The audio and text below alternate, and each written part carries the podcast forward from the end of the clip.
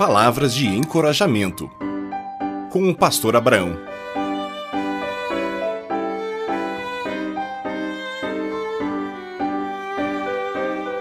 A mentira. No dia 1 de abril se brinca muito no Brasil contando mentiras. É conhecido como o Dia da Mentira.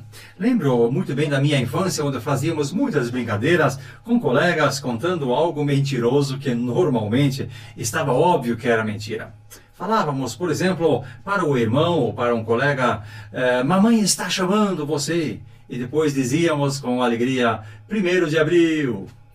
Quando o meu cunhado faleceu no dia 1 de abril, faz mais de 30 anos atrás, é, meu primeiro pensamento foi: é mentira, hoje é o dia da mentira, 1 de abril. Porém, era a triste verdade. Sempre encontramos pessoas que contam mentiras e sabem contar de tal maneira que parece verdade. Algo muito atual em nossos dias são os fake news publicações forjadas sobre assuntos que não são verdade. E às vezes são pegadinhas maldosas, porém outras vezes são assuntos sérios que confundem as pessoas e até notícias mentirosas que prejudicam muito. Já ouvi muitas vezes a expressão não acredito em ninguém. Isto com certeza é porque já foi enganado muitas vezes. A Bíblia no Evangelho de João, capítulo 8, 44, nos diz que o pai da mentira é o diabo. Satanás, o opressor a Deus e do amor, sempre inventa mentiras a respeito das pessoas para que estas desobedeçam a Deus e façam o mal. Não minta para que não agrade ao pai da mentira. Parece que o mal está em nós por nascença e pode ser o pecado original que herdamos de Adão e Eva quando se deixaram enganar por Satanás.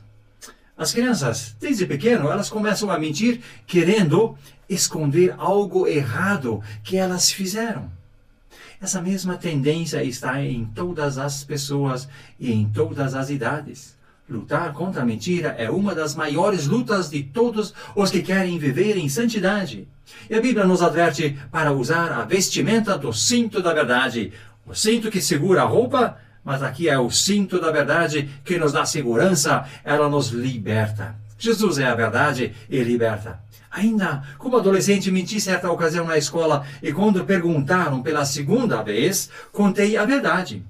Então recebi a resposta que me doeu muito e ficou como lição. Aquele que mente uma vez, não podemos acreditar mais. Vamos ser verdadeiros em nossas palavras e atitudes.